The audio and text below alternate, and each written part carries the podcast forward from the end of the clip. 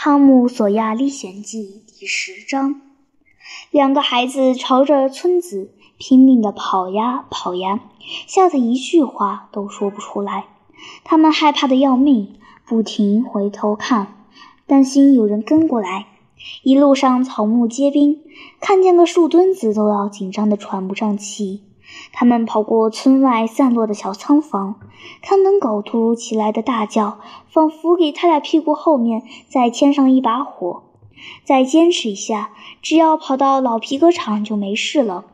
汤姆在喘气的间歇，小声地说：“我快不行了。”哈克贝利喘着粗气，根本说不出话来。孩子们直勾勾地盯着胜利的终点，加紧步伐往前冲，目标越来越近。终于，他们并肩冲进了敞开的大门，感激灵气地倒在屋子的影子里，累得再也不能动了。过了一会儿，他们的心跳慢了下来。汤姆低声说：“哈克贝利，你说以后会怎么样？要是罗宾逊医生死了？”我看会判绞刑，是吗？那当然了，我清楚的很。汤姆想了一会儿，然后说：“那谁去告发？我们吗？”你胡说什么呀？万一出了什么岔子，印第安乔没被判刑可怎么办？他迟早会把我们俩杀掉的，这是板上钉钉的事。我刚才就是这么想的，哈克。要是有人告发，就让穆夫波特去讲好了。反正他脑子不好使，成天醉醺醺的。汤姆没有说话，他又想了一会儿。很快，他小声说：“哈克，穆夫波特不知道这事儿呢。他怎么去告发？为什么他不知道？因为印第安乔杀人的时候，他刚好被打晕了。你觉得他能看见什么吗？你觉得他能知道什么吗？”我靠，汤姆，你说的没错。再说了，你想想，也许挨了那一下，他也死了。不会的，那不可能，汤姆，因为他喝了酒，这我看得出来。再说，他一直都是个酒鬼。我爸喝得多的时候，就算拿圣经打他的头，也伤不了他。这是他亲口跟我说的。所以，穆夫哈特也是一样。不过，要是他一点酒也没喝，那一下可能会砸死他吧？我不知道。汤姆又默默地想了一会儿，然后说：“哈克，你能保密吗？”汤姆，我们必须保密。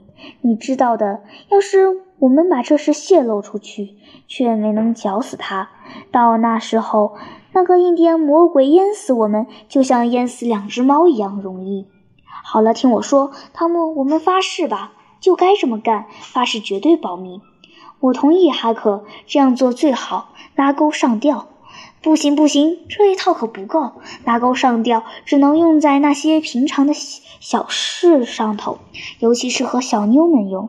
反正他们说话总是不算数的，一生气就把秘密讲出去。现在这种大事必须写下来，而且要见血。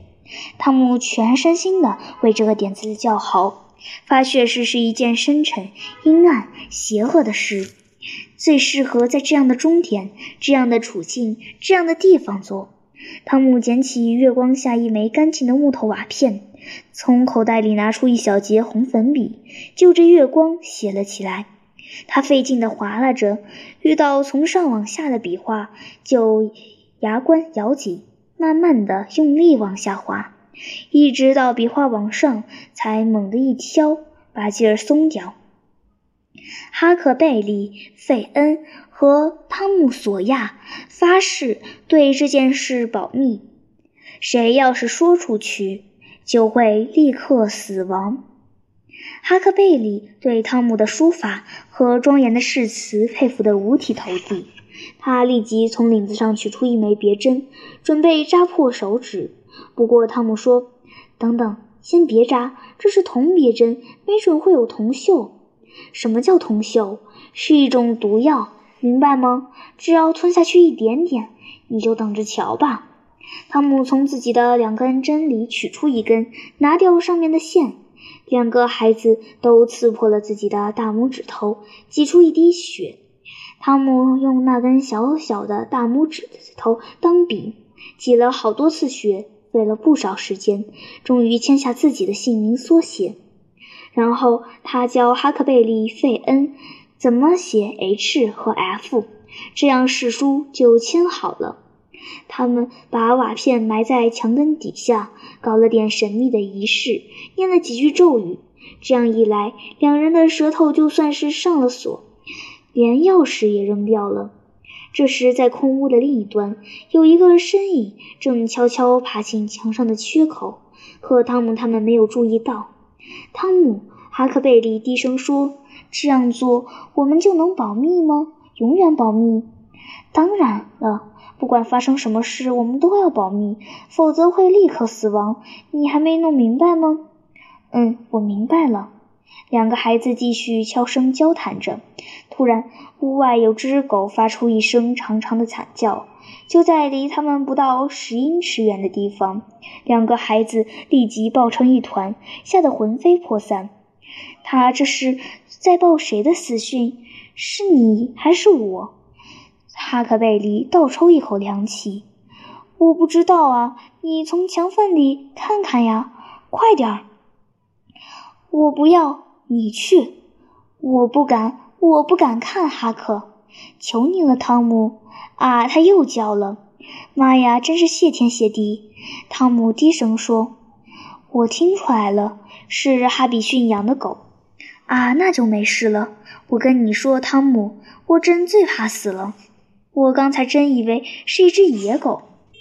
狗儿又嚎叫起来，孩子们心一沉。天哪，那不是哈比逊的狗！哈克贝利低声说：“快去瞧瞧呀，汤姆。”尽管汤姆吓得浑身发抖，还是屈服了。他把眼睛凑到墙缝边，然后他用低的几乎听不见的声音说道：“哎，哈克，真是条野狗！快，汤姆，快看看他在报谁的死讯！哈克，他报的肯定是咱俩，我们在一块儿啊！哎，汤姆，看来我们死定了。我们知道自己死了以后会去哪儿，不会有错的。”毕竟我干了那么多坏事呀！妈的，那我呢？我老是逃学，大人不让我干什么，我偏要干。我要是努力像西德那样，也能当个好孩子。可我没有，我不努力。要是这次能饶我一命，我发誓一定会好好去上主日学。然后汤姆开始哭鼻子，都是你不好。哈克贝利也哭了起来，真该死，汤姆索亚。跟我比，你那点坏事算什么呀？哎，天啊，天啊！我只要能有你的一半就好了。汤姆突然不哭了，他低声说：“快看啊，哈克，这只狗是背对着咱们的。”哈克一看，顿时喜上眉梢。嘿，我靠，还真是！他之前也是这样吗？之前就是背着的。我真蠢，居然没有注意到这件事。哎，真是太好了！可他到底是在报谁的死讯呢？狗叫声停止了，汤姆竖起耳朵。嘘，什么声音？他低声说：“像是，像是猪在哼哼呢。”不，汤姆，是有人在打呼噜。没错，声音是打哪儿来的呢？哈克，肯定在房子的那一头，反正听着像。过去我爸有时候。会睡那儿，跟猪睡在一起。不过幸好不是他，他打起呼噜来可是震天响。再说，我看他再也不会回镇上了。两个孩子爱冒险的脾气又上来了。哈克，要是我带头，你敢跟我一起去看看吗？我不想去看，汤姆。万一是印第安乔呢？汤姆有些退缩。没过多久，强烈的好奇心再次浮上心头。孩子们同意去试试。他们说好，只要鼾声停止，就得立即撤退。于是他俩一前一后，蹑手蹑脚地走了过去。距离打呼噜的人只有五步之遥。汤姆踩到了一根树枝，发出刺耳的断裂声。那人呻吟着翻过身来，月光照亮了他的脸，原来是牧夫波特。那人动起来的时候，两个孩子吓得一动不动，连心跳都快停止了。不过现在他们不怕了。两人悄悄穿过破掉的外墙，走出房子，又往外面走了一段路，才停下来道别。夜空中再次响起那哀怨的长嚎。他们转过身，看到一只野狗站在离波特只有几英尺远的地方，面对着波特，鼻子朝天。“哎呀，原来是他！”两个孩子异口同声地喊了出来。汤姆，我跟你讲，他们说就在两个星期以前，有只野狗半夜对着强尼米勒的屋子直叫唤。同一天晚上还飞来一只夜莺，蹲在他们家栏杆上唱歌。不过到现在还没死人呢。是，我知道这事儿，好像是还没死人。不过那个礼拜六，格雷斯米勒不是不小心摔到火炉上，烧得不轻吗？是，可他没死呀。再说他快好了。好吧，那咱们走着瞧。他死定了，跟穆夫波特一样。这都是黑鬼们告我的，这种事他们最懂了。然后他们就此道别，各怀着心事。汤姆从窗子里爬进卧室的时候，天都快亮了。他加倍小心地脱掉衣服，庆幸自己的夜逃没人知道，很快就睡熟了。他不知道那位小声打呼的西德其实是醒着的，并且已经醒了一个小时了。汤姆醒来的时候，西德早就穿好衣服出去了。天色似乎已经不早，周围的气氛也给人同样的感觉。汤姆有点惊恐，怎么没人叫他起床？平时不都是不叫起来绝不罢休吗？想到这里，汤姆有种不祥的预感。他在五分钟内穿好衣服跑下了楼，感到浑身酸痛，还有点没睡醒。家里人仍然。坐在餐桌旁，不过早饭已经吃了，没人骂他，也没人看他，大家沉默不语，气氛非常严肃。这位小罪犯不由得心里一惊，他在餐桌边坐下，强颜欢笑，不过只是白费功夫。大家既不笑也不回应他。渐渐的，汤姆也不说话了，他的心沉到了底。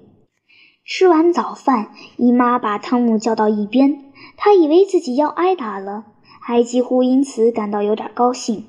可事情并非如此，姨妈哭了起来，问汤姆怎么能这样伤他的心。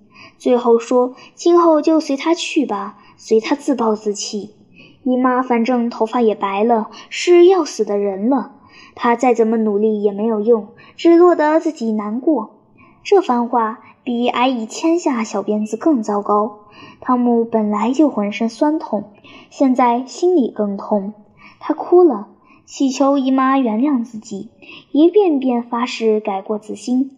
可最后心情还是很沉重，因为他感到姨妈并没有真正的原谅他，对他的誓言也没什么信心。汤姆垂头丧气地走出家门，甚至都没有心情报复西德。因此，西德想从后门溜走的企图也变得毫无必要。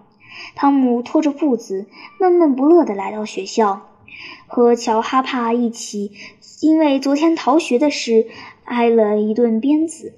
不过，因为心里乱得很，这点小惩罚反而让他无动于衷。他回到自己的座位，胳膊肘撑在桌子上，两手托腮，目光呆滞地盯着墙壁，难过的不知如何是好。他的胳膊肘压到了一样硬硬的东西，过了好长时间，他才满心难过的慢慢换了个姿势，叹口气，把这东西拿起来一看，原来是个纸包。他打开纸包，立即发出一声长长的悲叹，心碎了一地。那是他送给贝奇的黄铜把手，最后一根稻草终于把骆驼给压死了。